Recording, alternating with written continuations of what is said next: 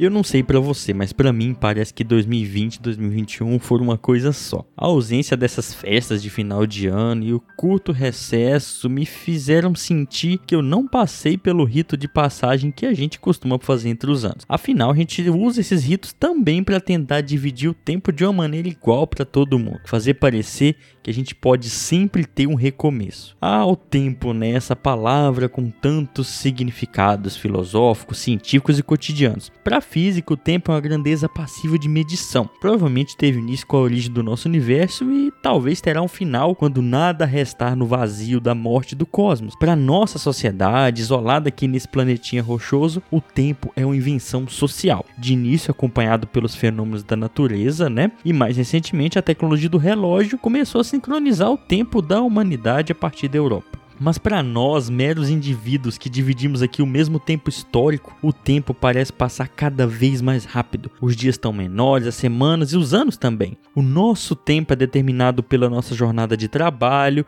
e o tempo também tem status de recurso. E talvez você já tenha ouvido falar, né? Tempo é dinheiro. Nós gastamos o nosso tempo como se gasta dinheiro. Nossa rotina é comandada pelos prazos que estipulamos e pelos prazos que estipulam para nós. Cada dia parece que temos menos tempo e mais coisas para fazer, para realizar, para comprar antes que tudo acabe. Nossa vida e, consequentemente, nosso tempo são determinados pelo mercado. E nessa roda viva de tentar alcançar metas, acabamos deixando a areia escorrer pelas nossas apertadas mãos ansiosas enquanto tentamos dominar o tempo. O tempo deveria ser de cada um, mas parece que o tempo de todo mundo tem dono e esse dono não somos nós mesmos. Esse ano de 2021 me mostrou que devemos repensar o que, que a gente faz com o nosso tempo. Com essa internet aqui que você está me ouvindo, nosso tempo, nossa atenção, nosso futuro e nossos dados viraram mais do que nunca recurso e mercadoria, infelizmente. Temos um mar de informação diante de nós, mas mesmo assim seguimos perdidos à deriva. Por isso precisamos de faróis para nos guiar para caminhos em que possamos construir conhecimento e sabedoria para assim podermos aprender a viver e construir uma sociedade melhor. Acredito que dois bons guias para esse caminho é o conhecimento científico e a educação formal crítica e libertadora. Precisamos mais do que nunca ter a oportunidade de passar né, e não gastar nosso precioso tempo construindo lentes que nos permitam ver o mundo para além dos interesses daquilo e daqueles que nos controlam. Podemos ver o mundo de outra forma, de uma forma mais crítica, mais empática, com mais alteridade, mas isso é tirado de nós pelo interesses de alguns com mais poder nessa roda viva do mercado. Por isso, aqui no Ensinecast, nesse último ano, tivemos a pretensão de oferecer novas lentes para você enxergar o mundo, as lentes do conhecimento científico e as lentes da educação que tanto almejamos para o nosso país e talvez para a humanidade.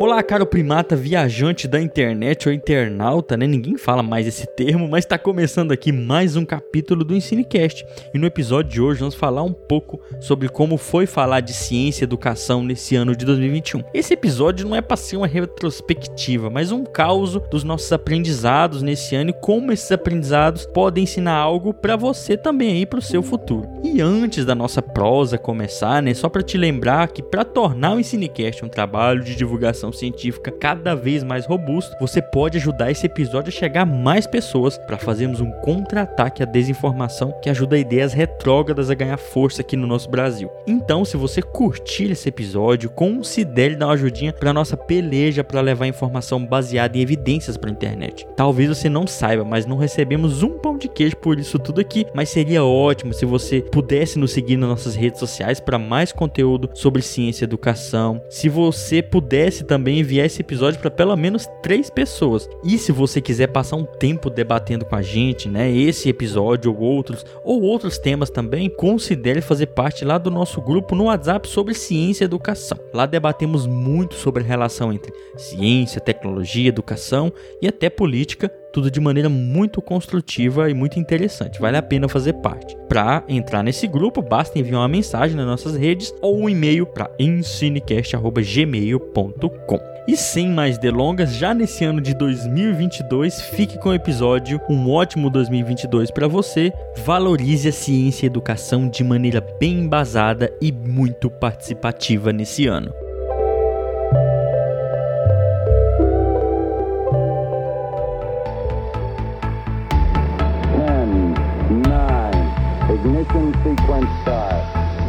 We are away from the cosmos that know itself.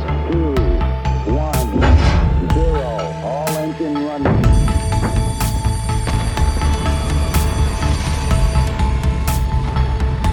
Ensinecast. Ensino e ciências naturais. Olá, olá, caros primatas da internet, bem-vindos a mais um capítulo aqui do Ensinecast, o nosso podcast sobre ciência e educação. Aqui quem fala é o James, diretamente já tá aí no miolo do Goiás, e hoje a gente tá aqui com um time de peso para falar sobre muita coisa de antes do Ensinecast, da nossa retrospectiva, do que vem depois, né? A gente tem aprendido com essa labuta nossa pela divulgação científica aqui na internet. E pro episódio de hoje, para a gente fazer um episódio um pouco mais descontraído, além de mim, estão aqui falando também diretamente já tá aí o Fernando. Fala aí, Fernando. Salve, salve, galera! Isso aí, o último episódio do ano. Bom demais da conta estar tá aqui com vocês. Pena que o nosso time não está completo, né? Mas estamos aqui pro que der e vier. Vamos lá. É isso aí. Não está completo, né? É, eu já vou falar dessa lembrança. Ano passado a gente gravou com o Marlon com Covid. Esse ano o Cristiano tá com Covid, mas ele tá vacinado, né? Felizmente. É, a gente sabe que vacina não é garantia, então a gente fica mesmo assim preocupado, né? Então por isso que além da vacina a gente precisa de outros cuidados, né? E ninguém melhor para falar disso também do que o Marlon falando diretamente de Goiânia. Fala, Marlon. Bom dia, boa tarde, boa noite, meu povo e minha pova do Ensinecast. Prazer novamente estar aqui. É, a vacina, gente, vacina é, é garantia sim, James. Então tá cuidar cuidado com isso, né? Ela é garantia sim de que a, as, as transmissões vão diminuir. Ela não é garantia 100%, né? A gente tem que tomar cuidado com é. essa fala aí de garantia, né? Porque não, gente, vamos vacinar. É garantia sim. Ah, o número de infectados e de mortes caiu bruscamente por causa da vacina. O ano passado, eh, eu não estava vacinado ainda, quase fui para o outro lado da morte, ou outro lado da vida, a gente nunca sabe qual que é o certo, né? e agora o Cristiano tá aí acometido de Covid, mas está bem exatamente porque vacinou, pessoal. Exatamente uhum. porque vacinou. Nenhuma vacina é 100%, mas ela é sim garantia de diminuição de morte, diminuição de acometimento da doença. Então é importante vacinar aí. É, não, falar, inclusive, eu recomendo quem não ouviu o nosso episódio de final do ano, ano passado que ouça, né? Porque no final do episódio, o Marlon todo né, tossindo ali, e a gente tenso, e aí ele me lê um poema ali ainda e deixa um, um poema. Deixa um, um, clima mais tenso ainda que a gente ficou pensando, puta que pariu, será que ele deu, deu um aviso final? Será que é a despedida dele partindo? Credo, gente. Mas Nem não era, e estamos aqui hoje. Não era, não, era preocupação, era preocupação com a humanidade. É isso aí, mas é verdade. O meu sentido de não é garantido é que você tem, você tem que usar máscara ainda, você que está nos ouvindo, né? Ela diminui um pouco a transmissão, mas a máscara ainda é necessária, tá? É nesse sentido. Vacinas para a saúde pública, né, gente? E é claro, para os indivíduos ficou evidente que elas são essenciais agora. Ah, agora eu entendi! E falando diretamente dos bastidores, aqui a unipresença dos estagiários do Cinecast, que ano que vem vem com novidades aí. Estamos aqui com o Guilherme, com a Lindney, quem sabe chega mais alguém por aqui. A gente vai tocando as questões, tá?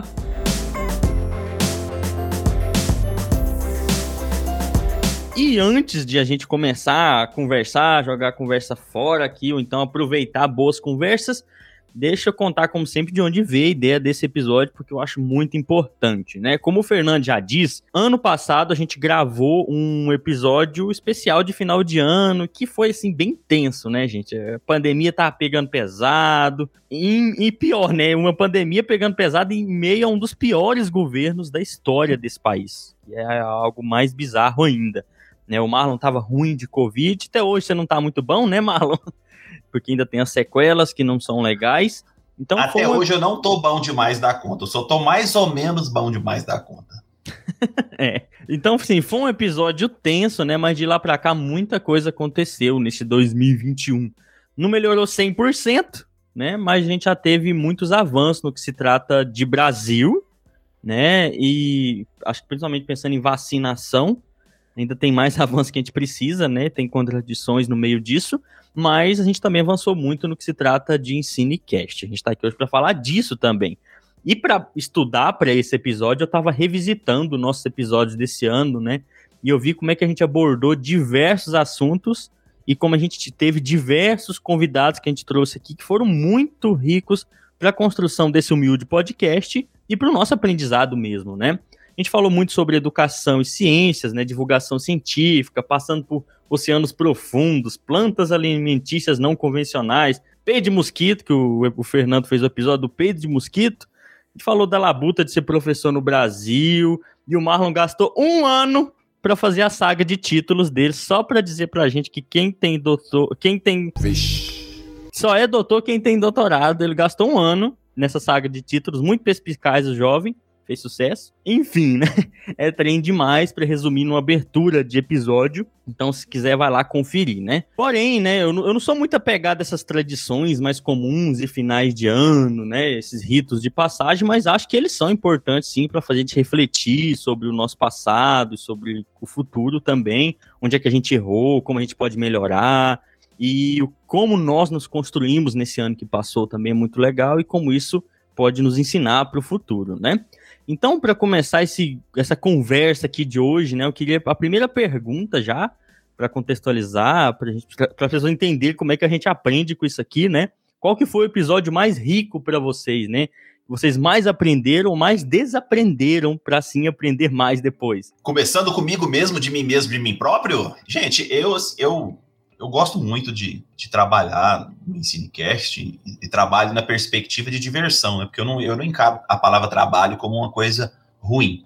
Então, o, o, que eu, o que eu trabalhei esse ano no EnsineCast, eu, é difícil dizer qual que eu gostei mais, ah, esse foi melhor do que esse, porque é, os públicos são diferentes, os momentos que a gente, que a gente vive, até para gravar naquele, na- naquele determinado momento, também são diferentes. Mas eu tive especial predileção esse ano pelo nosso último episódio agora sobre história e filosofia da ciência. Achei que ele foi muito profundo, discutiu coisas bastante importantes, não só de história e filosofia da ciência, mas a relação dessa história e filosofia da ciência com a própria divulgação científica e com a própria importância do EnsineCast. né? Não ficou explícito, mas a conversa foi tão boa que acabou ficando de maneira bem implícita a importância da divulgação científica, da sua relação com a história e filosofia da ciência e com a- o trabalho que a gente tem aqui no EnsineCast. Então eu fiquei muito feliz com esse episódio. Foi um dos episódios que eu mais gostei nessa perspectiva de aprofundamento de algumas ideias que a gente vem tendo aí nos últimos dois anos. Foi mais rápido do que eu esperava. É pra, é pra falar mais? É pra falar Não, mais? não, mas vou quase. Tá, tá ótimo. Ué, você perguntou qual que eu gostei, qual que eu gostei foi esse, mas assim, puxando sardinha pro meu lado, então, né, eu gostei, do, gostei dos episódios sobre, sobre títulos. Por que, que eu gostei dos episódios sobre títulos? Porque não é porque tem uma grande quantidade de ouvintes, é porque alguns professores na formação inicial me disseram que se utilizaram destes episódios para trabalhar em sala de aula a questão dos títulos. Então, Se utilizaram, Eu fui longe agora no se utilizaram, né? Vixe Maria. Tá errado isso aí, pessoal. Corta. É claro que não! se utilizaram. Misericórdia divina. Tá errado isso aí. Miser... Ah, misericórdia divina não. Misericórdia da termodinâmica. Então, pessoal, é, muitos professores utilizaram. Se o Fernando ainda, se o Fernando ainda tivesse doutorado, teria a bolsa cortada por fazer uma correção ao vivo, né, do, do- do- do desorientador. Mas isso não vai, não acontece, não aconteceria mais. Agora ele pôs as asinhas de fora, como vocês podem ver. Mas de qualquer forma, pessoal, é, foi nesse sentido. Muitos professores é, falando, né, que utilizaram na- em, as- em suas aulas para falar essa questão do título e a questão social envolvida com o título. Mas no geral, né, não, não- vou correr de falar que foi o História e Filosofia da Ciência, não. Nosso último episódio, ouçam lá, ouçam lá. Isso, desçam além. Eu sei que o Fernando agora ele tava aí olhando o feed pra conferir qual que ele gostou mais, o que, que ele mais aprendeu, mas eu até já sei o que ele vai falar, mas eu quero ouvir dele. O que, que foi o episódio mais Tava- construtivo pra você? não tava não, James. Eu tava olhando aqui, eu tava olhando mesmo, mas eu tava olhando pra ver o nome do episódio, mas acabou que ele tá lá pra trás, eu nem, nem cheguei no nome, mas assim, sem dúvida nenhuma, já, já tenho o meu preferido, mas no sentido de que eu acho assim, todos os episódios que nós gravamos, sobretudo com convidados, todos eles têm seus pontos fantásticos na contribuição do conteúdo. Então, cada convidado que colaborou conosco ao longo desse ano foi uma participação muito importante para nós. Agora, particularmente, aquele episódio que me tocou, que me levou a refletir, que me impactou, que me deixou pensando várias horas depois, que me fez dialogar mais com o James, que fez eu levar isso para aulas minhas, essa reflexão, enfim. E eu tô fazendo um suspensezinho aqui, né? Foi o episódio, sem dúvida, com o Iberê e com o professor Rogério sobre educação indígena. E, e a gente tinha convidado o Rogério, né, que é professor da UNB, trabalha com educação indígena e tal. E ele, ele nos alertou para a ideia de que não dava para discutir educação indígena sem a presença de um representante dos povos indígenas, né? Então ele que nos alertou para isso e ele que gentilmente nos ajudou a trazer o Iberê e ouvir o Iberê aqui no Ensinecast, para mim foi uma coisa assim, bem, sabe, de arrepiar mesmo. E aquilo me impactou muito pela discussão que foi construída e apresentada aqui naquele episódio. É, eu, eu, é o mesmo que eu ia citar. Além dele, ele, ele, me, ele balançou as fundações né, daquilo que eu acredito que é a ciência ele balançou as fundações daquilo que eu acredito, até que é filosofia de vida mesmo, né? Que a gente acaba não percebendo o quanto a gente é eurocêntrico ainda na ciência e no nosso cotidiano mesmo. Então ele foi o episódio que mais me desconstruiu, acho, para que eu pudesse buscar muita coisa nova. Eu acho que eu fui ler Krenak, Ayrton Krenak, por causa daquele episódio, acabei né, adentrando nesse mundo dos povos originais que a gente acaba não falando, muitas vezes, é um assunto muito silenciado, sabe, de verdade, que eu acabei lendo sobre esses assuntos. A gente está em Goiás, né, cara, interior de Goiás, esse contexto nosso que a colonização já limpou os povos originais daqui de uma maneira bizarra falar nesse termo, né, e esse assunto é silenciado mas que no Brasil, como um todo, é um assunto base, básico, sabe? Que a gente deveria todo mundo abordar, porque a gente está silenciando o povo originário desse continente, dessa terra que a gente né, que a gente vive hoje. Acho que foi mais, mais, mais construtivo para mim, né, falando assim, que os ouvintes gostaram muito. Muita gente fala que usa o nosso podcast para disciplinas na faculdade, até no ensino básico, né? A gente, como se diz aqui, a gente vareia muito os nossos temas, mas assim, teve, tiveram episódios, o da BNCC como professor foi muito construtivo para mim, com a Larissa. E a Larissa é uma pessoa que eu conheci pessoalmente agora esse ano também. Então, assim, além do episódio ter me construído muito sobre a BNCC, que é um assunto danado, eu conheci a Larissa, né? O Arthur também, que a gente conheceu a Larissa graças ao Arthur, pessoalmente, que são pessoas fantásticas. Então, que além de produzir conteúdo com a gente, se tornaram pessoas aí companheiras mesmo né, amizade, isso é muito doido, né, cara? Que doideira que é a divulgação científica também. Não, eu acho o seguinte, James, eu acho que é espetacular isso aí de você conhecer as pessoas e não conhecer o orientador ainda. eu acho isso um, um abuso. Um, abuso. eu, eu já tinha cortado a bolsa. Pois é. É um abuso um negócio desse. Mas só complementando a, a, a, sua, a sua fala, esse episódio com o Iberê, ele foi lindo mesmo. É lindo. Então, por isso que eu acho difícil, né, a gente assim, escolher um. Na verdade, a gente acaba é, errando ao escolher, né, quase sempre. Porque teve vários bons, né? Então, aquele que agradou mais, tem sempre um que agrada um pouquinho mais, mas todos foram muito bons, todos foram. Esse, esse episódio foi lindo do Iberê. Eu não participei da, da, do dia da gravação, mas eu, eu, eu o ouvi com um prazer inominável. A gente teve participações muito bacanas, né? Teve o. Ah, teve o Luciano do Dragões de Garagem, né? A Larissa, como eu já falei, Derval, o Zé Alexandre, que se deixar a gente vai chamar ele direto, coitado, ficar enjoado da nossa cara. Teve o Elton, né? Teve aqui, eu tô aqui dando uma olhada, muita gente bacana. Então vale a pena conferir. Teve o com o Dalmo também, né? Que eu acho que vale lembrar. Então, sim, Alguns deles a gente pode dar a carteirinha de sócio para eles. É, que a gente fica é, chamando toda hora, pô, enjoado, toca e-mail demais. Mas enfim, é, acho que foi muito construtivo para a gente e a gente espera que seja assim para o público, né? É que a gente quer partilhar essa construção que a gente tem fazendo divulgação científica. A gente fala agora do retorno financeiro que o, que o EnsineCast é. dá, o James, ou a gente deixa para depois? Pode. Eu, eu, vi o Fernando trocar o carro dele antes a de ontem. A cifra é né? grande, né? É. é Mas meu carro é velho, tá dando é prejuízo, viu? Nossa senhora, tá complicado. é, isso é outra coisa. Aproveitando essa toada, né, Marlon? O, a, além do retorno enorme financeiro que a gente teve, só para falar, né, antes vocês, boy aí, né, eu, eu, o meu orientador, não vou nem falar para vocês quem que é, que eu duvido vocês acertam. Depois vocês perguntam lá para nós. Mas assim, falando dessa divulgação científica, a gente ficou rico, né, além do dinheiro que a gente ganhou, nossa, demais da conta esse ano, é o que que a divulgação científica, esse mais um ano aí de Ensinecast, ensinou para vocês? O que, que a divulgação científica tem também, né? Construído, desconstruído em vocês? Vai lá, Fernando agora primeiro, né? É, eu acho que, sobretudo, as experiências que a gente vai vivenciando, né? Cada vez mais elas vão vindo no sentido formativo e vão nos levando a, a pensar em outras questões, vão levando-nos a questionar outras questões e, sobretudo, a ver a nossa profissão, ver a, o conhecimento científico, ver a relação do conhecimento científico com a sociedade de outras formas, né? Então eu vejo que é, antes, por exemplo, a gente está fazendo já já tem mais de dois anos o Ensinecast e eu vejo que antes eu eu lidava, por mais que eu tivesse, por exemplo, projeto de extensão, eu lidava com a divulgação científica de um modo diferente que a experiência com o EnsineCast vem nos trazendo. Né? Hoje eu já, eu já consigo inserir muito mais esse viés de divulgação científica em todos os aspectos que eu me insiro. Dentro da sala de aula,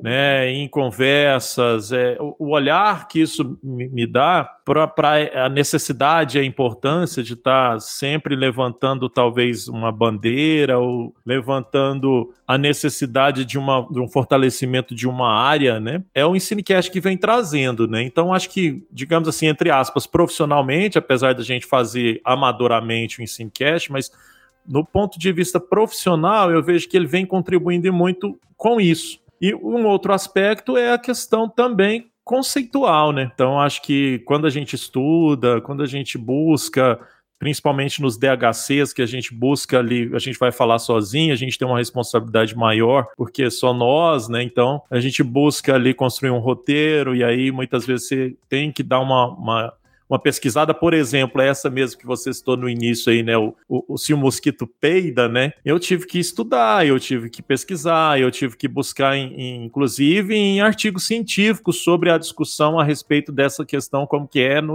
nos insetos. Coisa que eu não sabia mas que veio a partir da pergunta de, da minha filha. E que são perguntas que, por exemplo, esses dias eu estava conversando, agora, esse final de semana, conversando com um amigo, e ele falando que ele estava lendo, eu até brinquei com ele, eu falei, aquela história que você fala que vai dormir mais cedo, duas horas da manhã, você está lá lendo isso, né?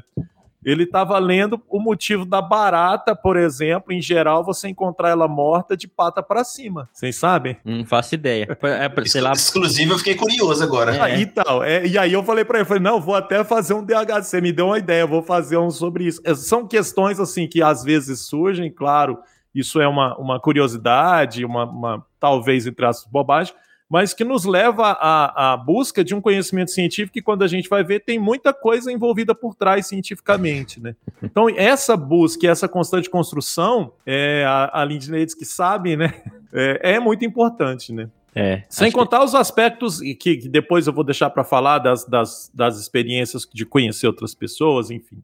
É, a gente já vai falar também do que, que dá errado, né? Que você acha que isso aqui é mil maravilha, que a gente só ficou rico com isso, mas jamais. Eu vou ataiar o Marlon aqui, como se diz, passar na frente rapidão, porque o Fernando falando, esse saber experiencial, né, que o Ensinecast me proporcionou foi muito bacana, porque quando eu comecei, chamei o Fernando, o Cristiano, a gente começou lá, eu falando particularmente de mim, eu tinha um saber teórico da divulgação científica muito, muito é, escasso, sabe? Porque você acha que ah, a divulgação científica é só você falar de ciência, tá bom, num formato para internet. É claro, eu dei uma estudada, e aí começando a estudar e depois a fazer, eu comecei a ver que o buraco é mais embaixo, porque nesse processo de, de, da divulgação científica eu tive que descobrir mais primeiro, né, óbvio, sobre como a ciência funciona, como é que ela e como, como que ela deveria funcionar também, né, em muitos aspectos. E eu também percebi na divulgação científica, entrando nela, como é que alguns pensam que sabem como a ciência funciona, olhando só para um tipo de ciência ali meio específico.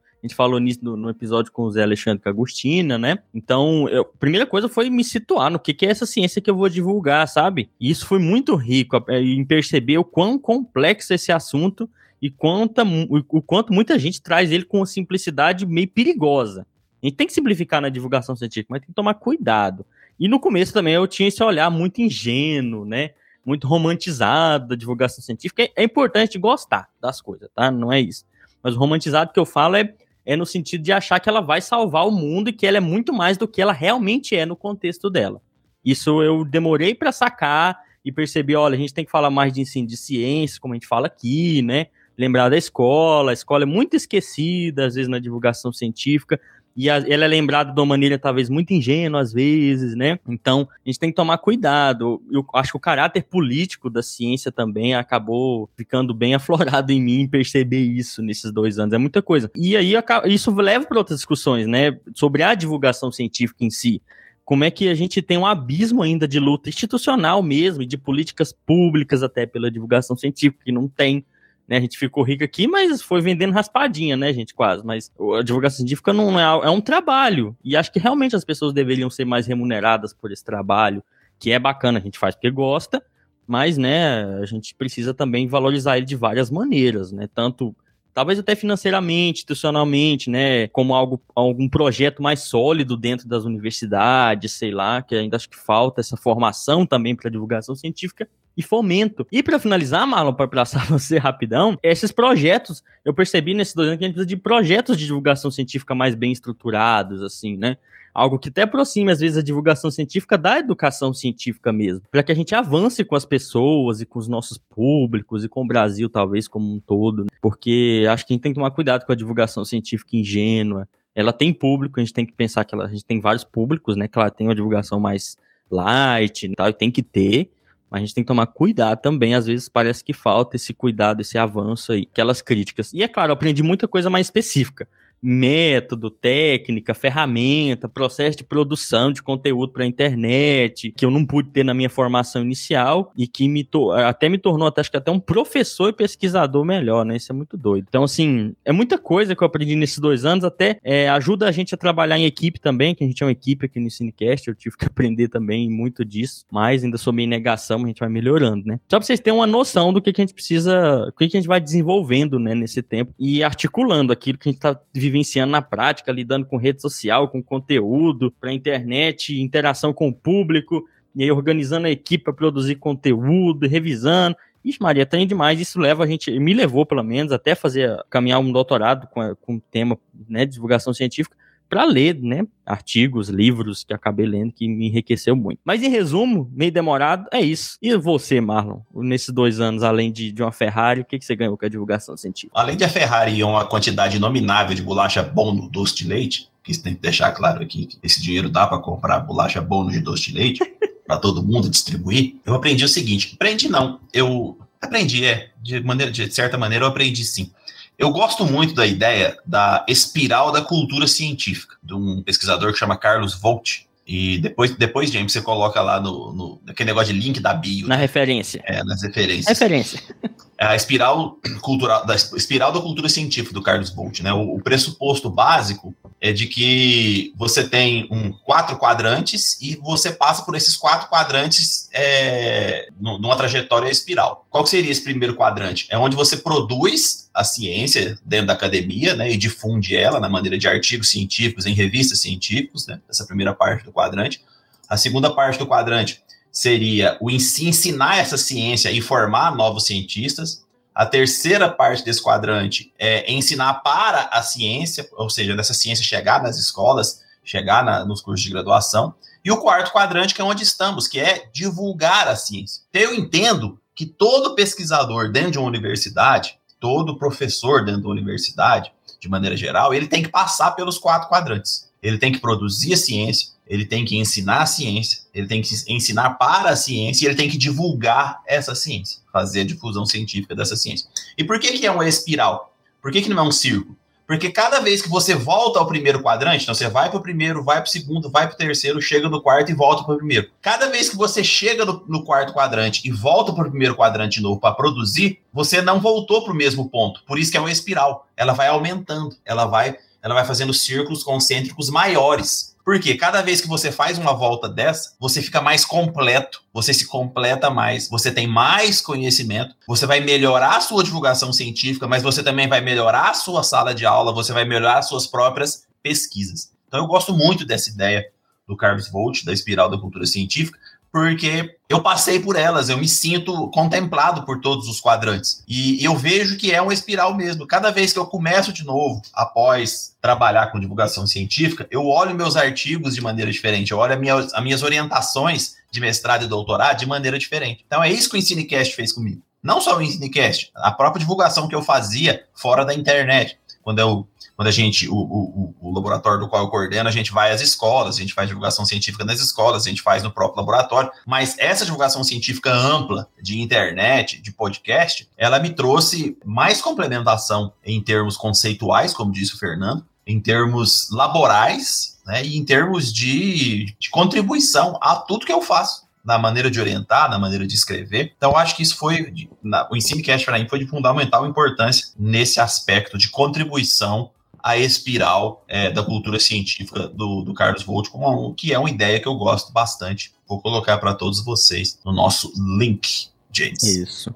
E a gente fala que a gente foi aprendendo com essas coisas, e as pessoas pensam, nossa, é porque a gente acertou, tal, a receita ficou tudo bonito, mas não é bem assim não, a gente se constrói melhor aqui muito porque a gente revisa aquilo que a gente vê que não ficou legal, a gente debate sobre os episódios que a gente faz, né, lá no nosso grupo dos hosts, e agora o grupo, felizmente, o grupo com os estagiários que eles têm dado uma perspectiva nova pra gente, tirar da poeira, né?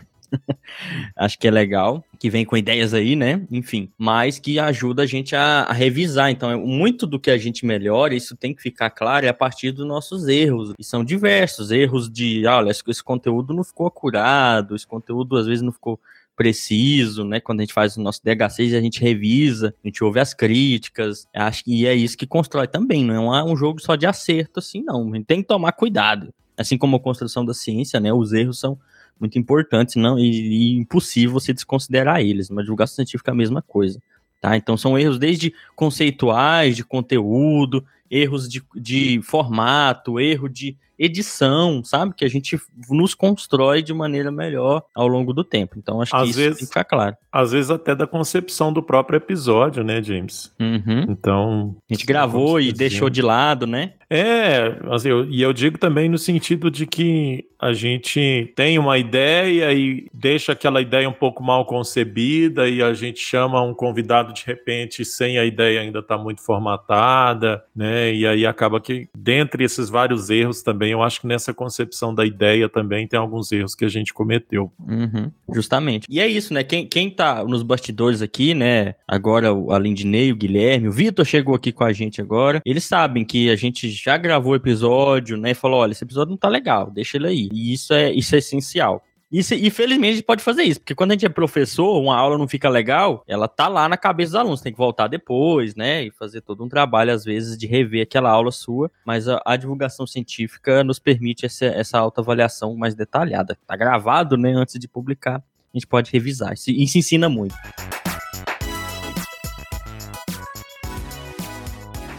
É, não foi nesse ano, mas o Fernando já falou que ano passado a gente gravou um episódio. Ah, não, você falou do episódio de especial de final de ano, né? Mas a gente tem um episódio lá no ano passado e eu achei que ele era do final do ano passado. Parece que 2020, 2020 2021 mesclou num ano só, um trem esquisito assim danado. Mas ano passado, e foi lá, acho que agosto do ano passado, a gente gravou um episódio com ouvintes sobre o que, que a gente deve esperar pro pós-pandemia. Foi um episódio muito doido, inclusive muito rico. Vale a pena você voltar lá e ouvir, né? E alguns naquela gravação foram mais otimistas, outros mais pessimistas, que é o meu caso.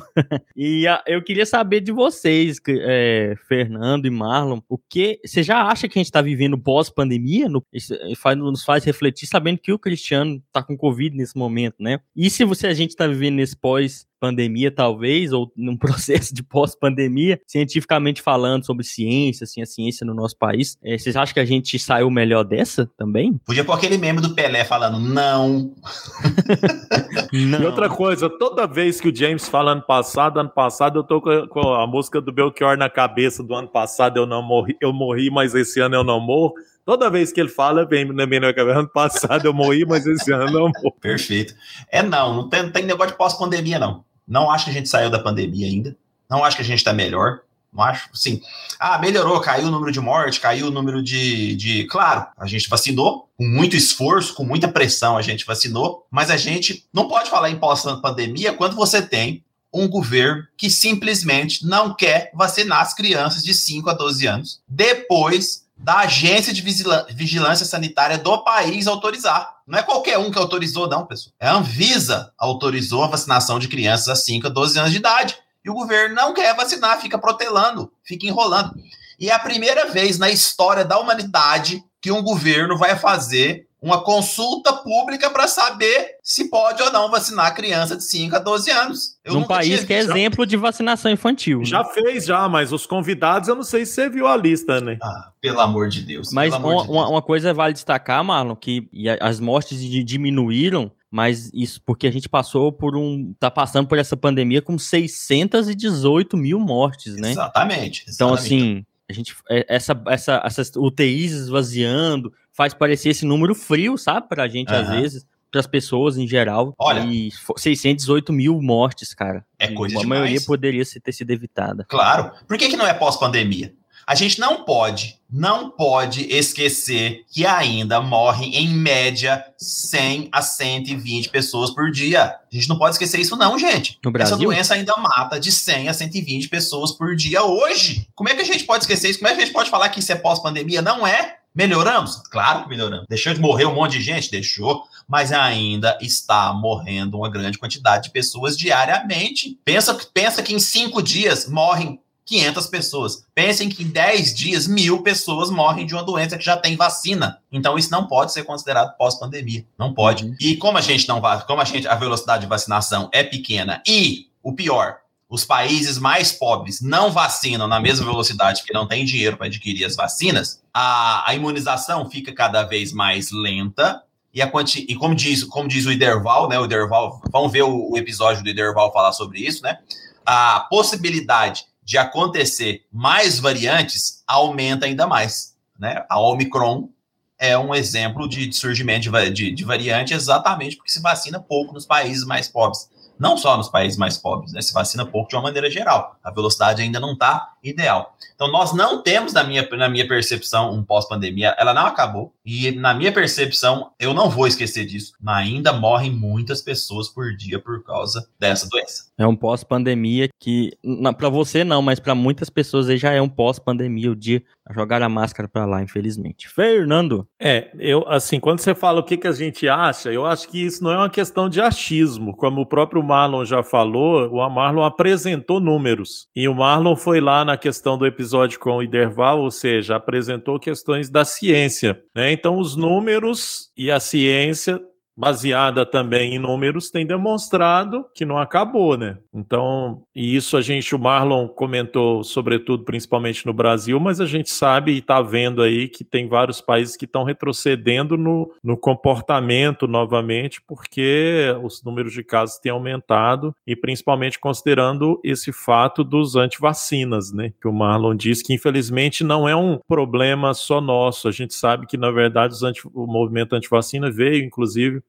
como muita coisa vem de fora, né? Aí há uma outra discussão, né? Quando você fala no final da sua fala, James, né, que muita gente já jogou máscara para lá e tudo mais, aí é o modo como a pandemia no Brasil foi sempre tratada e hoje a gente, de fato, todos nós já estamos saturados de pandemia, de, de comportamentos que nos mantêm mais isolados, com o uso de máscara, né? Ou seja, e isso vai fazendo com que principalmente as pessoas menos preocupadas e menos esclarecidas vão adotando comportamentos completamente é, antiprudentes né, em relação Errantes. a isso. Errantes, né? E isso tem levado cada vez mais, então, a vários problemas que a gente sabe, mas aí vem, sobretudo, o comportamento motivado pelos nossos governantes sobre é triste você ver o, como né, o Ministério da Saúde tem agido, como o nosso presidente sempre agiu, então, ou seja, são aqueles que levam a, a, o nome da,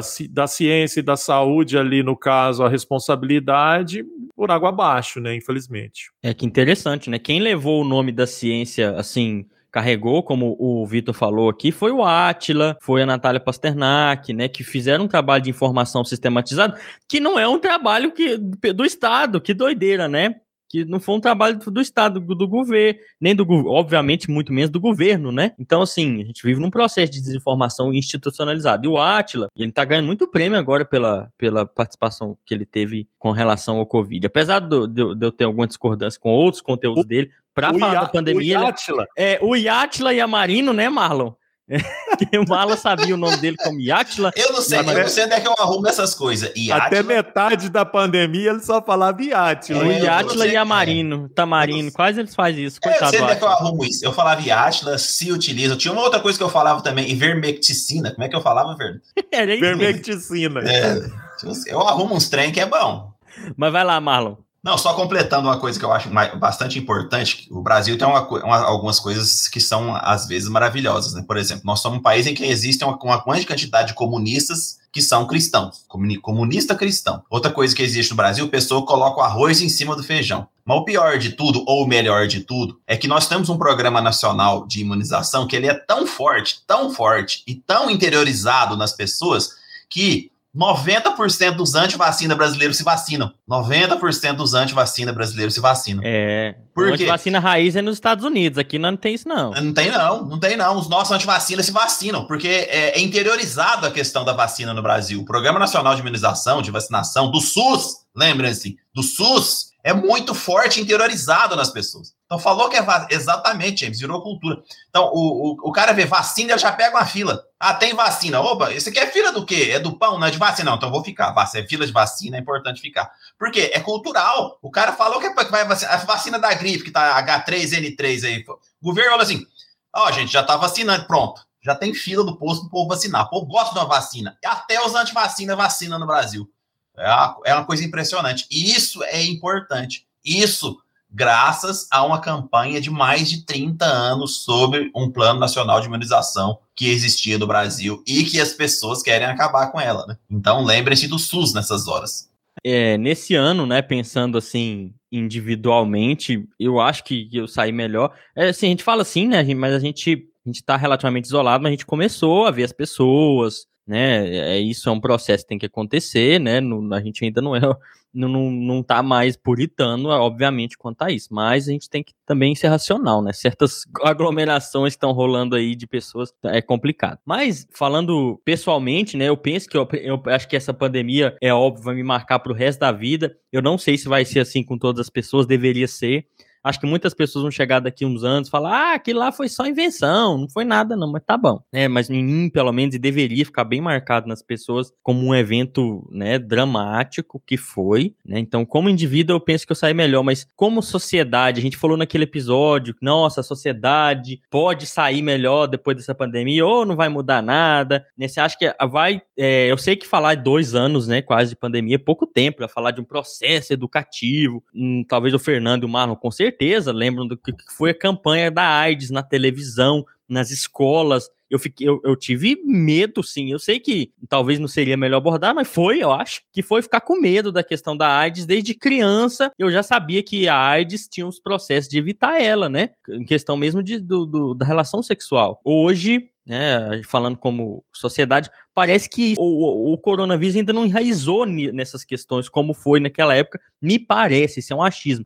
Então, vocês acham que essa pandemia vai tornar a nossa sociedade melhor depois disso? Que isso vai virar um processo educativo para prevenir futuras pandemias? Ou vocês acham que isso a gente saiu do mato sem cachorro e vai continuar nesse mato sem cachorro, talvez? Quem quer ir primeiro? Marlon, vai lá, já foi no microfone. É, eu acho engraçado, Fernando, este rapaz, conhecido como James Dean Leal Rocha, fazer insinuações de idade a partir das, das argumentações. Não sei se você notou.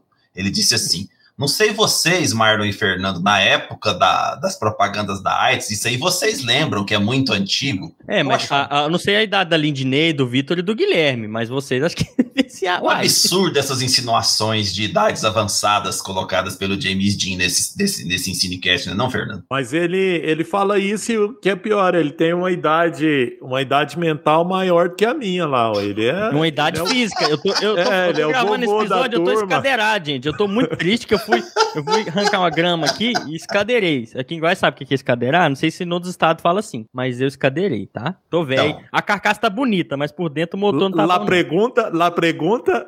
A É, de- pergunta, Marlon. Vai. Depois que o James fez essa insinuação, essas acusações, que pode, pode nos levar a desligá-lo do doutoramento, inclusive, né, essas insinuações vis, insinuações vis, Qual foi a pergunta mesmo, James? eu usei o exemplo da AIDS da época lá, que eu falei que é antigo, mas para falar que, que aquilo tornou um processo, se tornou um processo até estatal, né, de, de informação, Ele fez pelo tanto menos. devaneio ali que eu vou Mas te falar. viu? eu Tava rezando pro Marlon começar a responder primeiro. Acelera, acelera muito. É, mas para perguntar, né? Porque usando uma comparação, não sei se é feliz ou não, mas de um achismo também, que parece que a AIDS ela formou um processo educativo, foi para as escolas, foi um trem muito marcante, talvez, naquela geração, né? E da televisão, na propaganda. Eu queria saber se acha que o Covid tornou a sociedade melhor nesse sentido, de se ficar arraigado e cuidar da sociedade para uma futura pandemia. Eu acho que pode ser possível sim, James. Eu acho que pode sim ser possível. O Fernando vai poder falar isso também. É, a minha filha está interiorizada, porque ela viveu. Ela tem oito anos e ela começou com esse processo de isolamento com né, de seis para sete anos. Então faz quase dois anos que a minha filha está isolada, vê muito pouca, poucas crianças, assiste aula de casa e tudo dela é interiorizado. Ela não sai de casa sem máscara. Ela é o jeito que ela que ela brinca com algumas crianças aqui no, no condomínio à distância já ela, ela, ela, fala isso, não, é melhor ficar longe, fulano, porque ainda, ainda é perigoso. Mas isso porque a gente insiste muito é, dentro de casa. E é, o contexto dela é, é, diferente de vários contextos que a gente tem no país. Mas eu acho que, de maneira geral, muitas pessoas interiorizaram essas informações. Isso é importante? É. Tem pessoa que não tá nem aí? Tem. Assim como não tinha, como tinha, existia uma grande quantidade de pessoas que também não se importavam na época da campanha da AIDS. Então, é, uma, uma, das coisas que eu sou um pouco crítico à campanha da AIDS, apesar dela ter funcionado, foi a questão do medo. Né? Se, se, se fez uma atmosfera de medo muito grande. E isso funcionou por algum motivo, funcionou. Mas eu não acho que, que a campanha tem que ser baseada no medo, ela tem que ser baseada na informação de qualidade. Mas quando você tem uma grande quantidade de pessoas que não quer informação de qualidade, talvez a campanha pelo medo funcione em alguns aspectos. Que eu não acho que seja o caso da Covid. Nós temos um acesso à informação extremamente grande, na, na, não necessariamente essa informação se transforma em conhecimento, mas nós temos um acesso à informação extremamente grande, tanto, de, tanto na televisão quanto nas várias outras mídias diferentes da televisão. Eu falo da televisão porque ela atinge vários grotões do país, né? Mas a gente tem informação no rádio, na internet, informação tem demais, as crianças têm, as crianças que eu falo, meus filhos, têm acesso à internet, a vídeo de YouTube, a podcast, a um monte de coisa falando sobre pandemia, falando sobre vírus. Eu acho isso positivo, eu acho que pode sim funcionar para próximas pandemias, pode sim funcionar para as questões relacionadas à vacina, pode sim funcionar para questões científicas, mas isso não é uma porcentagem abs absolutamente alta, extremamente alta. Nós temos ainda que melhorar muito em relação à informação. As fake news, principalmente. Muita gente ainda acredita em fake news da própria vacina, das próprias, da própria Covid, do próprio tratamento. É, nós temos, é, ao invés de termos um governo que é, é, contribua positivamente para a informação, ele contribui negativamente, isso faz diferença. A gente sabe que faz diferença um governo que contribui negativamente para a informação. Isso é ruim. Porque, olha, nós somos um país extremamente grande, com a população muito é, alta e que, com vários níveis de, de renda. E um governo que joga contra, ele contribui para aumentar a, as informações ruins, exatamente porque muitas das pessoas acreditam nos governos que ela elege. Isso é normal, isso é comum. Você não elege um governo porque não acredita nele. Então, como você tem eleitores que acreditam naquele governo e aquele governo dá aquela informação errada, esse sujeito tende a acreditar naquilo que aquele governo falou, que aquele presidente falou, que aquele governador falou, que aquele prefeito vereador falou. Isso é normal, gente. Faz parte da, da, da índole humana acreditar naquele, naquele que ela confia, seja por meio do voto, seja por meio de relações sociais. Então, eu acho que o maior problema que nós temos hoje está relacionado à forma com que essa informação é levada à população, seja pelo governo, seja pelos, pelos pesquisadores, como o James falou agora mesmo, da Natália, do, do, do e a Marina. Eu só queria eu só queria complementar rapidinho uma questão, assim, Marlon, que, que eu concordo que talvez a educação familiar ela vai contribuir, tem contribuído muito para esse essa construção nesse sentido, né, de já uma consciência voltada a esses aspectos da, das pandemias aí. No entanto, eu acho que é isso que você falou no final. Educação é uma, no sentido de política pública. Eu acho que a gente só vai superar é, muita coisa depois que a gente superar essa infelicidade histórica que nós tivemos de ter esse presidente como nós temos atualmente. Né? Então, eu penso que para a gente ter, por exemplo, nessa pergunta do James, políticas educacionais voltadas a uma, uma, uma construção, uma conscientização a respeito de vários aspectos que precisam ser tomados, sobretudo de várias questões, inclusive ambientais, são políticas públicas e políticas públicas com essa intenção, que aí é uma questão até mais complexa, porque a gente sabe que, inclusive, governos anteriores, muitos deles também é, atuaram de diferentes maneiras e a, a gente melhorou, melhorou mas a gente precisa melhorar muito mais nessas questões, né? Porque se a gente for parar para pensar as próximas pandemias que a gente imagina que pode continuar vindo, ainda vão vir nesse sentido dessas questões ambientais, né, dessa desmatamento, de vida selvagem cada vez mais em contato com, conosco, civilizados. E aí a gente precisa estar tá cada vez mais, eu acho que educados para lidar melhor com essas situações antes de acontecer, né? Ou seja, para evitá-las. E aí, para mim, eu vejo isso como uma, uma política mais específica para essas questões. É, tem uma crise ambiental aí, né? Às vezes silenciada, mas é a crise central que a nossa espécie vive, né? Silenciada nada, né? Tem vários autores que discutem sobre isso. Não, o Leff mesmo, o Leff que Teoricamente ela aqui, é muito falada, mas o Leff já discute crise ambiental já desde a década de 90. Uhum. Né? Na verdade, se a gente for pegar a discussão ambiental desde a década de 60, a origem dos, dos movimentos ambientalistas. Só que o, que a gente precisa ter é como, digamos assim, é, é, resultado efetivo disso é na sociedade. É, e é entre tá os povos, é entre a população. Porque ainda que a gente tenha, por exemplo, vários movimentos, com o mundo inteiro com seus representantes ali, muitas coisas não acabam se efetivando. Uhum. Muitas delas. Então, aí sim, é, é o que precisa ser melhorado. Né? Uhum. Acho que, de novo, puxando o sapo, sei lá, puxando o assunto lá pro último episódio, né, com a Agostina e o Zé Alexandre, fica claro, né, esse assunto ele é muito debatido na academia, ele é muito debatido dentro de determinados círculos, mas eu falei no sentido dele estar tá silenciado e ele é a causa de muita coisa, até de, de pandemias mesmo, né, ele está silenciado, acho que no debate público como deveria estar. Tem política pública, né? é um assunto que passa no jornal, mas fica por isso mesmo, sabe? É muito, é muito estranho. Acho que é a crise principal que a humanidade está lidando, né? É hoje e ela tem que virar políticas educacionais. A pandemia, claro, acho que tem que virar políticas educacionais, mas como você falou muito bem, Fernando, ressaltando essa crise ambiental central, né? Que acho que, que é agora um limiar para a sobrevivência da espécie mesmo que a gente está passando né, pela durabilidade da espécie. E isso, a educação tem um papel, acho que é engraçado falar isso, as pessoas esquecem, mas pela duração da espécie mesmo, nossa, nesse planeta. E a educação às vezes não é vista dessa maneira, sabe? Às vezes de maneira imediatista. Tipo assim, ó, oh, se formar por empreendedorismo é legal. É, legal.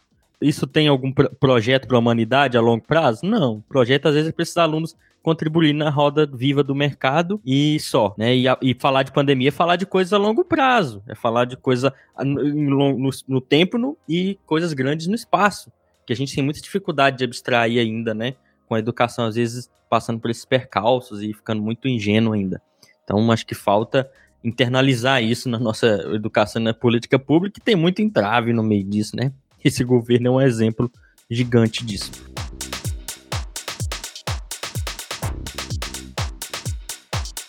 Ok, ok. Então a gente já falou, a gente já falou muito aqui do passado, né? E já começou a comentar do que, que a gente acha que deve acontecer para o futuro da educação, da ciência também. E agora eu queria saber o que o que, que vocês esperam para 2022 aqui no Ensinecast? Quais são os planos de vocês aí? O que, que o público pode esperar da gente pro ano que vem, para esse bando de incompetentes que a gente é? Tô brincando, não? É não? Tá? O que, que, vocês, que, que vocês acham? Quem quer ir primeiro? O que, que a gente pode esperar para 2022? Pro Ensinecast. Viu? Sem rodeio, gente. Eu consigo fazer Tá bom que você falou direto. pro Ensinecast, né? Porque. É, mas pra vocês também. Porque senão, de novo, eu vou, eu vou, vou é, levar para outra, outra é, polêmica aqui, né? A questão mais menos descontraída, né? Que seria essa um ano político que a gente vai ter hum, em 2022. Cruz, credo. Mas pro, pro Ensinecast, cara, assim, eu, eu espero que a gente cumpra mais com os nossos compromissos, né? Que a gente no caso, deixa o nosso host Mor James Jean menos chateado. É, na edição vai ter. Oh, aquela coisa Que a gloriosa. gente aí. É claro que não! possa que a gente possa conseguir atender a todas as demandas dele, que não são poucas. E sem brincadeira agora, eu espero que a gente possa cada vez mais crescer, que a gente possa cada vez mais atingir diferentes tipos de públicos, cada vez mais que a gente possa ser ouvido, né, e sobretudo fazer um pouco de diferença, como a gente citou aqui, ser utilizado, que seja em aulas, que seja em discussões de boteco, que seja, é, ou seja, que a gente possa fazer com que esse conteúdo atinja as pessoas e que, sobretudo, elas possam também fazer uso desse con- conteúdo nas vidas delas, que a gente possa estar contando aqui com os nossos estagiários, as nossas estagiárias, com ideias, com participações, que a gente tem esses projetos aí que virão, né, também deles estarem participando ativamente aqui conosco em algumas gravações, que a gente possa estar sempre, né, também motivados a estar aqui, né. Então eu acho que a- gente sempre fala, né, que a gente faz isso aqui porque gosta, e mas infelizmente a gente tem que fazer um monte de coisa também que nem sempre a gente gosta, e acaba que a gente fica sobrecarregado, e acaba que muitas vezes a gente vai tendo que é, é, deixar algumas questões do EnsineCast de lado, como a gente fez esse ano, alguns deixam de gravar um episódio ou outro, por compromissos, enfim, mas então eu espero que a gente possa estar sempre aqui com- produzindo conteúdo, conhecendo pessoas, também agregando mais pessoas nos nossos grupos, aí nas nossas redes, conhecendo tanto virtualmente quanto presencialmente, né? E sobretudo, para finalizar, investindo mais na debruçando mais, né, na- no nosso compromisso com a divulgação do conhecimento científico com qualidade. Marlon, e aí? 2022. Uai, eu vou copiar o Fernando, que ele citou o Belchior, eu vou citar o Belchior de novo, que tem o- uma frase que, ele- que eu gosto muito, que ele fala que o novo sempre vem. Isso aí tem vários significados, né, sobre o novo sempre vem. Mas aí eu vou elogiar os meninos do estágio, os meninos e as meninas do estágio. Eu fico acompanhando as considerações que eles fazem nos nossos roteiros, e isso me deixa bastante feliz, porque são ideias diferentes das nossas. É, e, e às vezes eu acho melhores. Por quê? Porque o novo sempre vem, a gente precisa do novo, a gente precisa refrescar, se refrescar de ideias e de considerações. Então eu venho acompanhando, eu venho acompanhando, venho gostando bastante das, das contribuições que eles fazem e fico bastante feliz. Acho que isso vai ser o diferencial para o ano que vem no EnsineCast, né? A renovação de algumas ideias que são necessárias, são importantes. E isso eu fico bastante entusiasmado com o que vai vir para o ano que vem. Penso igual o Fernando, né? A gente, a gente faz isso porque gosta, mas a gente tem que ter também a, a, a- paciência para entender de que a gente não melhora de uma vez, rapidamente, né? Ou de uma hora para outra, né? É um processo. E eu acredito que esse processo está cada vez melhor, melhorando para a gente, melhorando para todos nós. Com a ajuda desses meninos e meninas aí no- nos bastidores, eu acho que a gente vai melhorar ainda mais. Vem coisa boa aí o ano que vem. Estou bastante entusiasmado com essas questões. Então eu gosto muito dessa frase e termino com ela: o novo sempre vem. É, você vai embora? De jeito nenhum, o novo sempre vem, mas eu tô aqui. Termino com ela e eu vou embora. Ei, Eu ter- ter- termino com ela esta argumentação, para ficar poético. Gente, ano que vem, como o Fernando falou, não dá pra escapar disso, é ano político, né? O que, que tem a ver a gente falar disso nesse podcast Ciência e Educação? O novo sempre vem, mas não É. esse novo aí do, do Partido. Amoedo. Não, não, não vão nessa, gente. Cuidado, cuidado. Ano que vem é ano político, né? O que, que tem a ver um podcast de educação e ciência com um ano político, né? Acho que, que a gente passou por uma pandemia, né? Viu aí a relação. Espero que vocês tenham visto aqui, ainda mais no nosso podcast, a relação disso com ciência e educação, né? Que não dá para dissociar, não só política assim, institu- institucional, sabe? A política no sentido mais amplo, né? Quem puder dar uma olhada depois, tem muito a ver com ciência e educação, né? Educação é um ato político, ciência também é um ato político, a gente tem que considerar isso. E até na política institucional a gente tem que olhar para essas coisas com mais carinho. É claro, tem depois de uma pandemia dessa, tem coisas que tomaram começaram a ganhar mais prioridade às vezes, isso é bizarro, mas, por exemplo, falar de pobreza e fome ganhou mais importância, talvez, começou a crescer importância em determinados aspectos do que falar de ciência e educação. E a gente retrocedeu nesse sentido. Né, a gente teve, e é claro, a desigualdade social é um tema central também, assim como, por exemplo, essas questões ambientais, a desigualdade social, o capitalismo é um tema que deve ser muito debatido de uma maneira mais crítica, né? E eu espero que em 2022 a gente possa abordar, a gente vai, né, se a gente, a gente tem esse caráter político, abordar essas questões com essa parcimônia que a gente sempre tenta fazer com essa tranquilidade, simplicidade, sabe? E é como, como vocês falaram, eu não vou ser redundante, não, né? Acho que é pro, pro, pro podcast em si tem coisa vindo aí, eu não vou dar muito spoiler, não. Mas a gente tem que olhar para a desigualdade social, para a pobreza, para a fome, para políticas públicas, nos ouve, né? Em geral, o pessoal tem ensino superior, mas todo mundo deveria olhar por isso com caráter, com olhar às vezes da ciência também. Marlon. Eu, eu acho que essa mudança ela é política também pro ano que vem. Eu não vou fazer defesa de nenhum candidato aqui, não. A única defesa que eu vou fazer é que você aperte na urna qualquer número que não seja do atual presidente. Por favor, senhores ouvintes, vá até a urna de votação e aperte qualquer número que não seja do atual presidente. E não é. deixe de votar, não anule ou deixe em branco. Vá lá, vote e tire esse genocídio do poder. Essa mudança é importante para todas as coisas nos próximos anos. Questão de educação, questão de ciência, questão da própria pós-pandemia. Isso eu acho importante falar e que vocês façam isso. Vão até a urna e aperte, afunda o dedo na urna lá, mas não votem nada do que esse genocida que, de um número próximo desse genocídio. É, isso aí é, é... A BIM vai derrubar o nosso canal. Ah, o general Heleno lá com aquele povo. Ah, velho. Eu, já tá tô, eu já tô careca, é só empresa agora. precisa nem rapar. Mas é isso aí, gente. Acho que 2022 a gente tem que olhar para essas coisas com um ceticismo bem embasado, né, que a ciência oferece, né, e valorizar a educação como nunca e olhar também para a desigualdade social de uma maneira diferente e cuidar com essas soluções milagrosas aí, tá? Então acho que na divulgação científica tem um papel muito importante disso. A gente tem que tomar muito, muito cuidado aí nesse futuro. Então é isso. Vocês têm mais alguma consideração? Eu tenho uma pergunta bônus round aqui, ver se vocês vão dar conta de responder. Quem tá no roteiro talvez tenha visto. Eu acabei de ver a pergunta aqui. Ah, então tá bom. Ué, não vi ainda não. Peraí. É porque é bônus round, é surpresa, enquanto vocês falavam que eu pensei. Ah, então eu, então eu quero saber sem ver, vai. É, a, a, pergunta bônus round, né? Se a gente, é, a gente é acostumado com essas tradições de fim de ano, né? De falar dessa, desse rito de passagem, de no próximo ano começar alguns projetos, né? É, é, um, é, uma, é uma característica humana, né? Fazer planos e depois não cumprir eles. Mas se a ciência fosse uma pessoa, né? Quais que seriam os conselhos que vocês dariam para ela para 2022, com esse conhecimento humano aí que a gente sabe precisa melhorar? Em que aspecto vocês acham que, como comunidade científica, a gente precisa melhorar? Começar a academia fosse... e não fazer. Qual é o plano de... de, de... se ela fosse uma pessoa, ela falar assim, ciência, não ande que esse povinho não ande com esses malucos, não ande com negacionista ciência. Procure pessoas que, que, que possam contribuir positivamente para você. É igual minha mãe falava para mim, não anda com mal encarado não, meu filho. Minha mãe falava assim, não anda com esse povo mal encarado não. Tatuado. É. Que é, Usa brinco. É.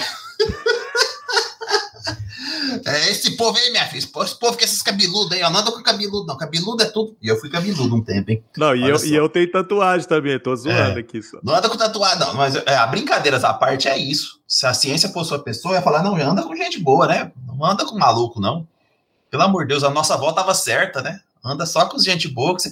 Como é que fala assim? Quando a gente tá com os mió, a gente fica mió. Como é que é o Fernando que fala isso, né? Junto dos vão que a gente. Eu sei que fala isso aí. Eu? Olha só, nem eu lembro. É a Covid. Se... É a Covid. Porque, porque ciência não é sinônimo de coisa boa, né? Ela pode estar tá mal acompanhada mesmo, como a Lindinei colocou aqui. Olha lá, a Lindinei escreveu assim: antes só do que mal acompanhado. Exatamente, Lindinei. Junto dos bons que a gente fica melhor. Isso, essa frase que eu adoro. É eu que falo? Olha só, é. meu Deus do céu. Antes do Fernando, enquanto ele vai pensando, a, a, a, minha, o conselho, se a ciência fosse uma pessoa, era para para ela ter uma forma, para a comunidade científica, sei lá, né? é, para ela ter uma formação política melhor, que eu acho que falta muito ainda na nossa ciência, e isso deixa ela ser usada para interesses aí particulares, que, que cada dia me cansam mais ver a ciência sendo é, pervertida para esses interesses econômicos rasos, esquisitos aí. Então é, é, igual, é vai no do Marlon, não anda com esse povo, não. Eu diria a ela. Assim, não é de eu, que esse povinho. Eu diria a ela assim: sente aqui comigo no sofá e vamos conversar. É hora de abrir o jogo. Ai, credo! Cruz, cara. É, é, dá pra ver no gráfico do Anchor onde a audiência cai, eu já sei. Pô, hoje, hoje é episódio final de ano, né, gente? Vocês, vocês falaram que ia ser é, light, que ia ser não sei o quê, aí vocês começam a falar. Mas vocês sabem, aqui a gente crise, tinha que ter um quadro. De política, de não sei o quê. Vocês falaram que ia ser light. A gente tinha que ter um quadro que chama Raio Problematizador, porque tudo a gente problematiza aqui. É eu vou te falar. Vocês enjoar demais.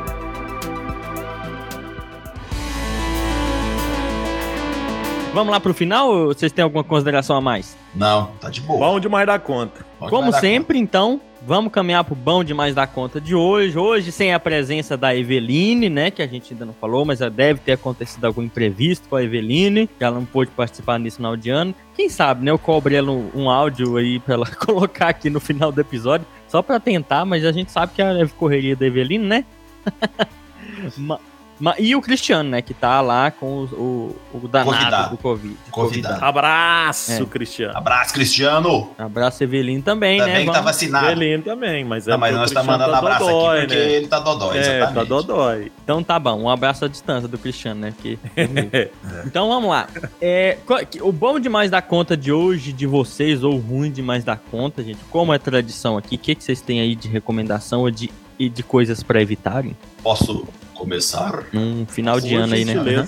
Olha só, pessoal, eu tava. eh, Pra quem não sabe, eu tenho quase 300, 400 LPs. LPs, long play. Aquele negócio antigo mesmo. né? Aquele negócio velho. É, eu acho que Disco de vinil. explicar o que, que é long play. É, primeiro, long né? play. LP, né, pessoal? Aqueles quem não bolachão, sabe, assim, que disco de tem, tem que vinil. explicar o que, que é primeiro.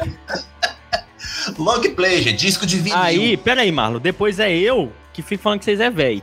Não, mas Tá aí é, é- não, é, não é questão de velho, né? Tem uma palavra pra isso aí, né? Tipo, sei lá, Vintage. vintage. É, eu sou vintage. Então, pessoal, e essa semana eu tava ouvindo uma banda que eu tenho, é, sete LPs deles, né? Que chama- chama-se. Vou falar em alemão, vou tentar falar em alemão, hein? Kraftwerk. Ou, agora vamos portuguesar, né? Kraftwerk, que é o, o, o pessoal que trouxe, que inaugurou praticamente a música eletrônica no mundo, né? O que iniciou a música, a chamada música eletrônica no mundo. Então eu recomendo aqui três LPs ou CDs. Eu achei que tinha sido o Alok. É mais recente. O Kraftwerk, pessoal, ele tem o primeiro disco em 1970, mas eu vou indicar três discos do Kraftwerk para você olhar no Spotify, que tem no Spotify depois, ou no Deezer, ou, ou o tocador que você quiser aí, ó. Que é o Autobahn, de 1974, o Radioactivity, Radioactivity, de 1975, e o Trans Europe Express, de 1977. Vocês vão amar, vão gostar. Eles fazem música eletrônica com computador, com, com aparatos científicos. Tem uma música que chama Contador Geiger. É, bom, ela não é bem uma música quando você ouvir, mas você vai gostar bastante. Chama Contador Geiger. Depois vocês falam, nossa, ouvi o Contador Geiger, eu vou matar o Marlon. Mata nada, é legal, você vai gostar bastante. Então deixa aí pro bom demais da conta para vocês ouvirem no final do ano. Kraftwerk ou Kraftwerk. Hoje eu vou de Maringuela. Assisti Maringuela esses dias atrás, né? Que depois de muito custo, Wagner Moura conseguiu lançar ele no Brasil, então assisti. E é um filme que vai muito nessa discussão, que aborda muita coisa que a gente discute aqui, nessa esse perigo, né, que ronda a democracia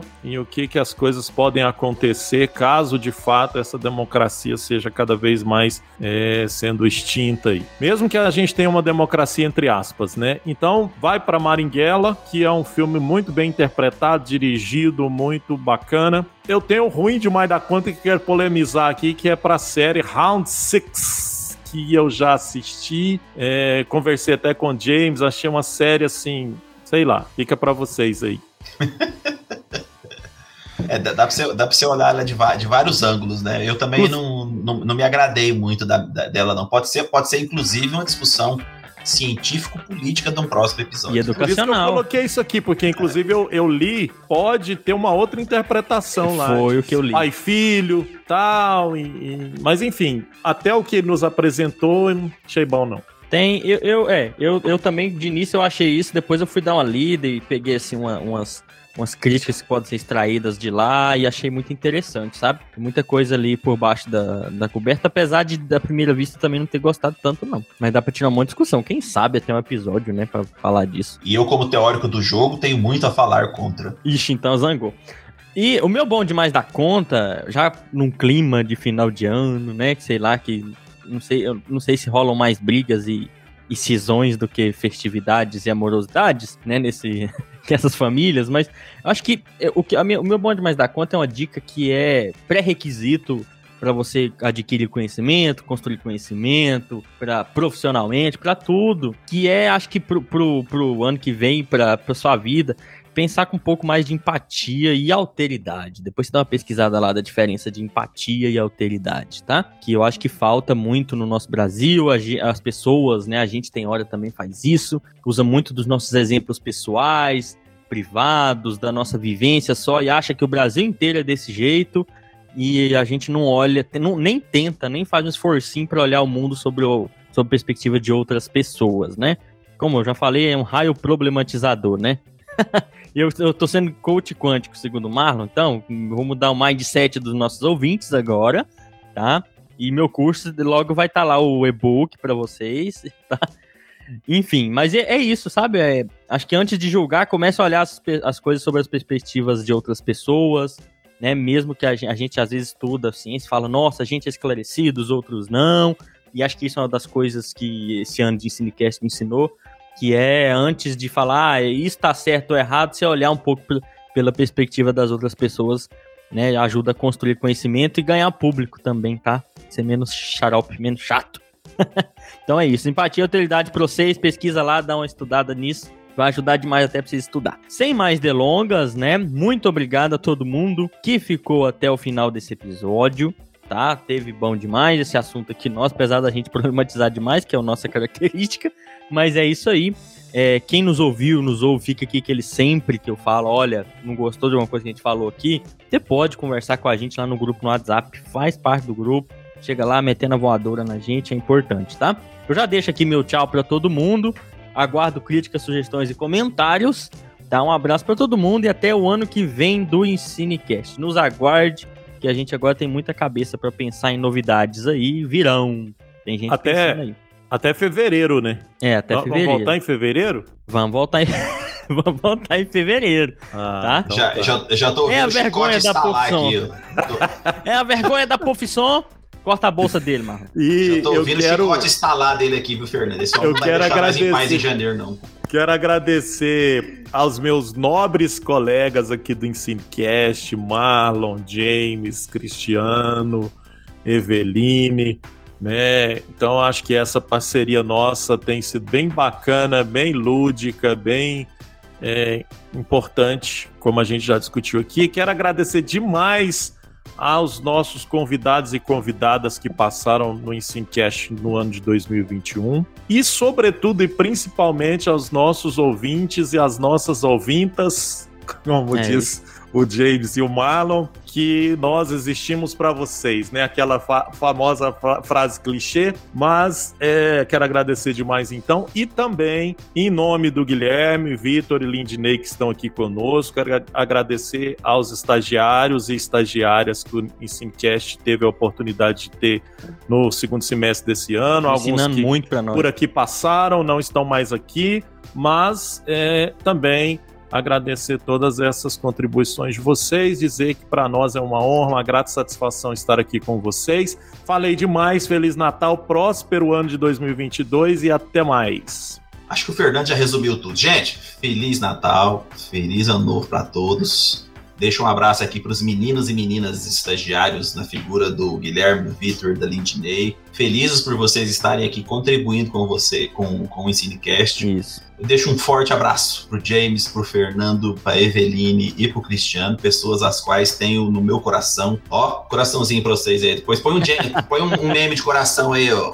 É claro que não! Ô, James, mas coloca Ah, junto um um meme de estalo do chicote também, que não Ah, pode ah, que bom. Ah, que bom. Ah, que bom. Que labuta pra edição. É, daí fica um, um agradecimento, né? Até ao, ao Leonardo Lima, ao Lucas Arantes, ao Vitor Kozak, né? Vitor, seu sobrenome.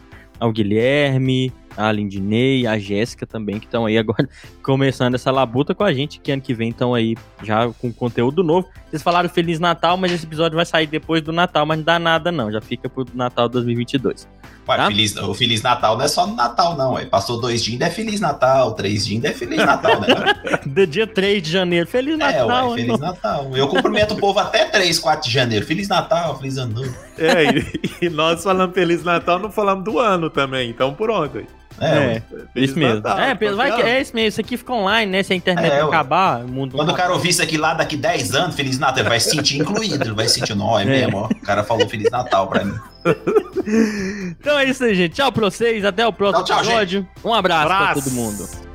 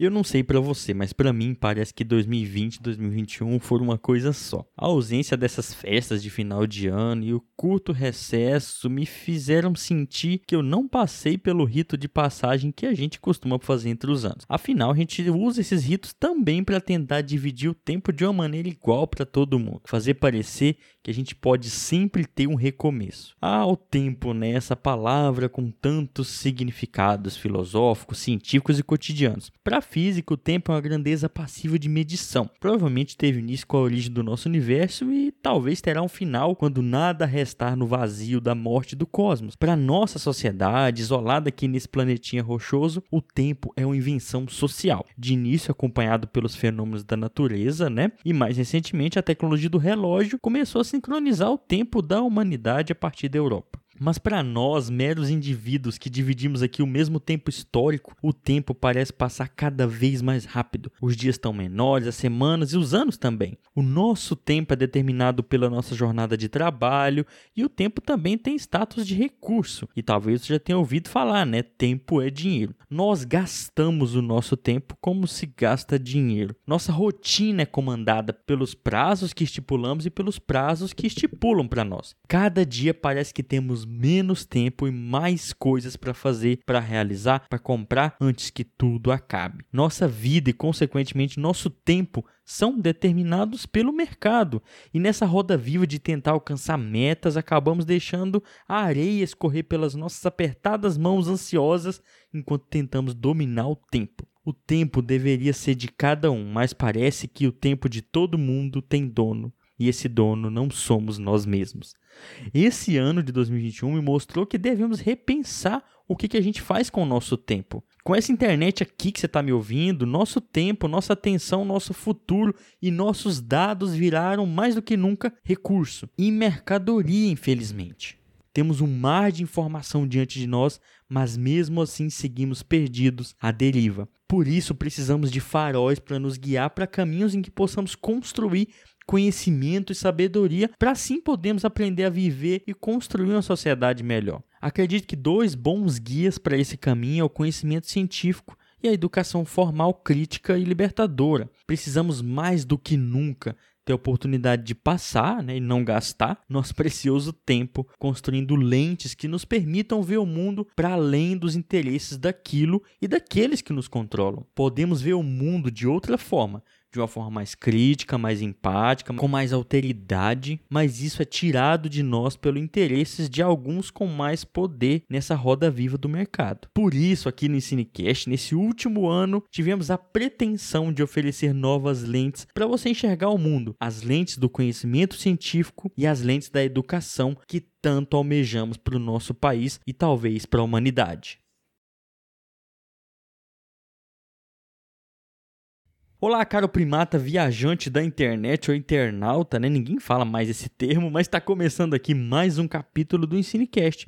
E no episódio de hoje vamos falar um pouco sobre como foi falar de ciência e educação nesse ano de 2021. Esse episódio não é para ser uma retrospectiva, mas um caos dos nossos aprendizados nesse ano e como esses aprendizados podem ensinar algo para você também aí para o seu futuro. E antes da nossa prosa começar, né, só para te lembrar que para tornar o Ensinecast um trabalho de divulgação científica cada vez mais robusto, você pode ajudar esse episódio a chegar a mais pessoas para fazermos um contra-ataque à desinformação que ajuda ideias retrógradas a ganhar força aqui no nosso Brasil. Então, se você curtir esse episódio, considere dar uma ajudinha para nossa peleja para levar informação baseada em evidências para a internet. Talvez você não saiba, mas não recebemos um pão de queijo por isso tudo aqui, mas seria ótimo se você pudesse nos seguir nas nossas redes sociais para mais conteúdo sobre ciência e educação. Se você pudesse também também enviar esse episódio para pelo menos três pessoas. E se você quiser passar um tempo debatendo com a gente, né, esse episódio ou outros, ou outros temas também, considere fazer parte lá do nosso grupo no WhatsApp sobre ciência e educação. Lá debatemos muito sobre a relação entre ciência, tecnologia, educação e até política tudo de maneira muito construtiva e muito interessante. Vale a pena fazer parte. Para entrar nesse grupo, basta enviar uma mensagem nas nossas redes ou um e-mail para ensinecast.gmail.com. E sem mais delongas, já nesse ano de 2022, fique com o episódio Um ótimo 2022 para você. Valorize a ciência e a educação de maneira bem embasada e muito participativa nesse ano.